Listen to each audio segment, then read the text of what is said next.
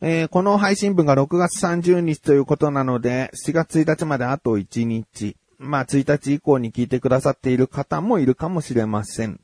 えー7月1日にはですね、楽しいクトークが復活します。えーまあ、復活しますと言って待ち望んでいた方が多くいるとは思えないんですけれども、まあ、楽しいクトークというものをやっていきますのがいいのかな。えーでですね、前回は楽しいクトークというワード出たかと思うんですけれども、その後、ツイッターやらなんやらで動画を出したんですね。予告動画。えーで、そこで発表したのは YouTube でやっていくということですね。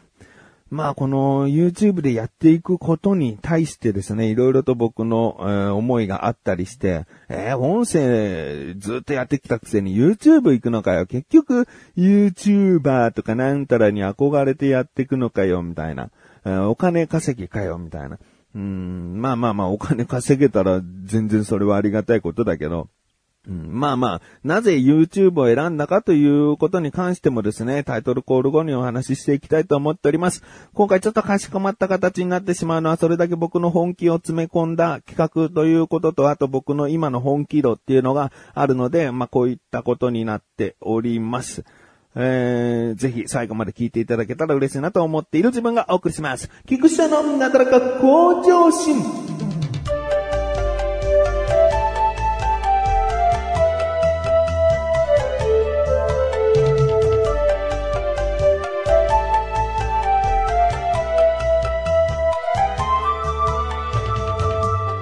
今回始める楽しいクトークはですね、もう本当に僕の全てが詰まっていると言っても過言じゃないぐらい、えー今までやってきたことを詰め込んでいますし、まあその技術が、えー活かされて、全てが出来上がったという感じなんですね。だから僕の今の状態の僕の集大成というものにもなってくるので、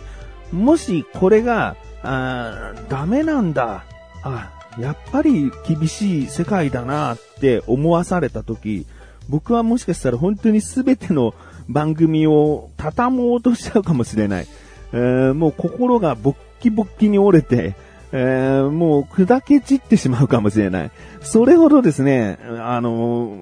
その制作過程をもう1ヶ月以上前からずっとや、この番組でもちょこちょこ話してましたけれども、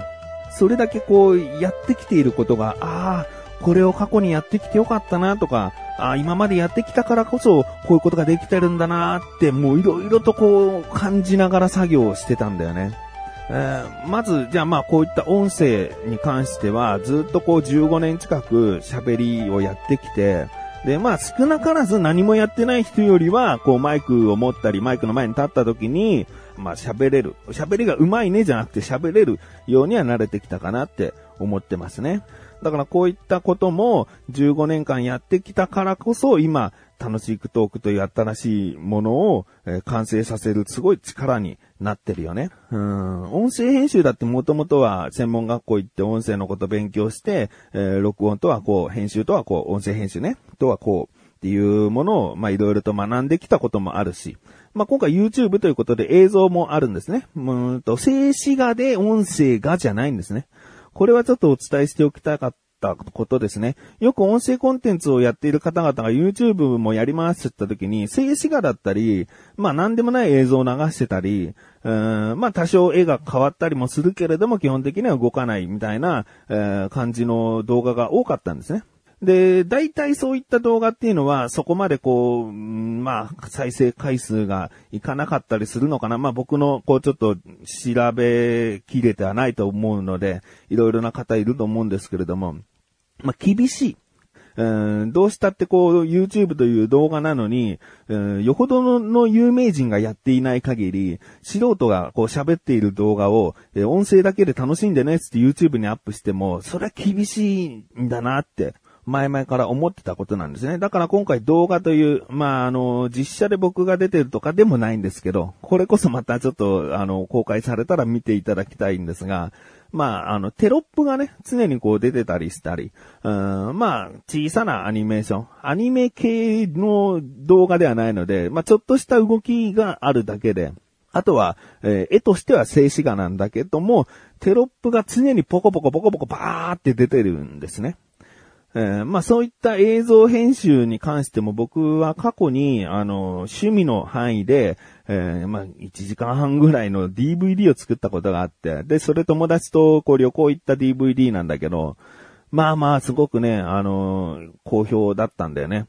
その編集してた、えー、ある程度のこう知識とか、え、いうものがまだ残ってて、で、全くのゼロから編集やるぞっていうことじゃなかったのがとっても助かったんだよね。やっぱ過去にこういうことしといてよかったなって思いましたね。で、まあ、あとその、表示されてる絵に関しても、もうこれはこの番組でも過去に言ってたけど、僕小さい頃から絵描くのが好きで、で、まあ、リアルな絵というよりは、やっぱりアニメチックなキャラクター感のある絵を描くことの方が好きだったりして、よくこう、学校の部活のことを4コマ漫画にしたりとか、バイトの人たちを漫画にしたりとか、そういう絵を描くことで、えー、すごい趣味として楽しんでた部分があって、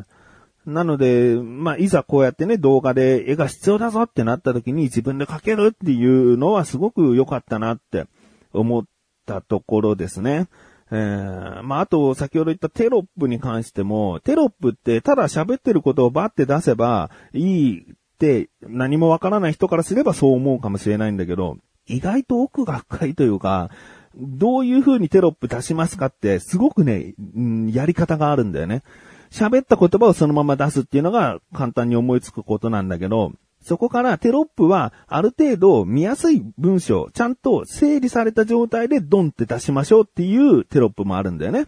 うーん。テロップもあるんだよねって言った言葉をテロップではありますっていう風に直したりね。うんだそういった細かい微調整をするテロップもあるし、あとはその文字の置き方とかね。えー、ずーっと下の方にベロベロベロベロベロベロってこう出るテロップで果たして見てる人はこう飽きないのかどうか、そういうことも考えながらテロップって出さなきゃいけなかったりして。で、まあそういった部分に注目しながら日頃から別に動画やるぞって思ってない頃から、あなんか面白いテロップの出し方だなとか、なんかそういうことも感じながらやってたところもあるんだけど、僕ってブログとか日記とか、そういうのをもう過去にもいろいろな媒体で書いてたこともあるんだけど、そういう時さ、開業とか、うん、文字の並び方とか、なんかそういうものにすごい気使ってやってたんだよね。別に見てる人が見やすいねって言われなくてもいい。ただ、自分のこうこだわりでこうした方が見やすいだろう。ここで会議を入れた方がいいだろう。入れちゃったらむしろ見にくいだろうとか、なんかそういったことを細かくバカみたいに気にしながら書いてるのが自分の性格で、それがテロップ起こしした時、今すごい役立ってるというか、あ、これじゃあ見づらいなっていう感覚がすごい残ってたりとかしてね。だからなんかそういった部分もなんかここの、ここの自分もこの動画に詰め込めるんだな、みたいな、うん、なんかそういう本当にいろいろな、えー、今まで自分が自然と身についたものとか、えー、長くやってきたからこそ身についたものとか、そういったものをいろいろこう、動画を編集したり、作業してる時に詰めてる感じがすごかったんだよね。で、YouTube に関しても、まあ、よく見てる。うーん、もうなんか、あ、このまま見てる側として一生 YouTube にお世話になっていくんだな、みたいな、なんかそれぐらいなんか YouTube に没頭してるのかな、今も。だから、ある程度の YouTuber さんの名前は把握してるし、どういった関係性かなっていうのも、なん、あの、んまあ、ある程度の人よりは知識あるかなって感じですかね。うん、だからそういった部分でも、こう、YouTube をずっと見ていた自分、じゃあ YouTube ってこうだよねって YouTube の中の常識とか知識っていうのもこの動画に入れていかなきゃいけないから、ああ、そういった部分も役に立ったな。あれだけバカみたいに YouTube 見てる自分のその時間を無駄にせずに済んでるぞって、うー思えたんですよね。で、そもそもこの楽しいクトーク、ね、楽しいクトークをやっていくっていうことに関して過去に500回、えー、楽しいクトークっていうのは上がってます。でもこれって今思えば、プロトタイプでもあり、なんか量産型でもあったな、みたいな。うーん、まあちょっと面白みが少ないけど、毎週配信だからこれでいこうっていうのを上げちゃってた。だからこれは量産型ね。そういうことをしちゃってたこともあるし、もう500回も続けてるとさ、型みたいのが出来上がってくるじゃん。だそれがもう500回すべてがプロトタイプみたいな、うん。だからこそこの YouTube の楽しいクトークっていうのは、その500回をすべて踏まえた上で、え、こういったものが面白いだろう、こういったものが楽しいだろう、どういう風にすれば相手、まあ、シバンちゃんは喋ってくれるだろうか、いろいろなものを精査して自分の中で熟考した上で、一本一本収録してる。だから現にもう音声収録したものも何本もあるけども、あ、これはダメだなっていうボツにしたものもあるぐらい。過去の楽しいトークだったらボツにはほとんどしなかった。でも、今回 YouTube に動画にしてあげるっていう段階まで進むには、中身がしっかりしてないと。これはあげないぞっていうこだわりも出てきてるので、まあそういったことでもやっぱりこう、長年やってきたからこその今、もう僕のすべてが詰まっていると言っても過言じゃないし、これがダメだった。うわー、厳しい世界だと思ったら、本当に僕のアイデンティティというかさ、崩壊するかもしんないよね。うわ、もう何やっても無駄だっていう。うーん、あの、ある程度、この YouTube とかネットでバズったりとか何かするのって、うん、必要だと思うんですよね。えー、僕は今から運任せにしたいっていう話をするんじゃなくて、運っていうのは半分以上何をするにおいても必要だと思ってんのね。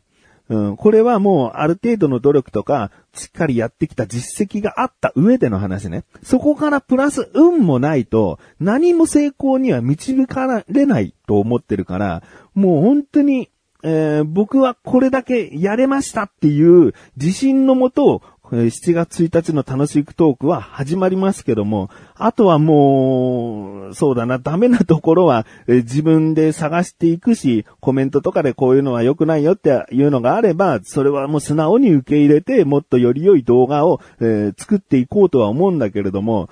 運もやっぱ必要な気がするので、ダメだった場合、まあ自分の実力不足もプラス、本当に運ないなって思って、この長年やってきた音声配信の集大成、菊池翔としての集大成、えー、がどう、こう、判断されるのかなっていう、楽しみと怖さっていうのが本当ちょうど半々ですね。えー、これ聞いてらっしゃる方絶対チャンネル登録してくださいって思いません。あの、面白かったら、えー、続けてこれからも見てみようかなって、聞いてみようかなって思えた方はですね、チャンネル登録してくれるととても嬉しいです。まあ、結果っていうのは、その、4月1日にいきなり出るものじゃなくて、1ヶ月、2ヶ月、数ヶ月後に出るものかなって、えー、一旦ね、一時審査というかさ、えー、大丈夫なのか、いけるのかいけないのかの判断は数ヶ月後になると思うんですけれども、まあまあ、頑張っていきますので、陰ながらでもいいので、応援してくれたらとても嬉しいです。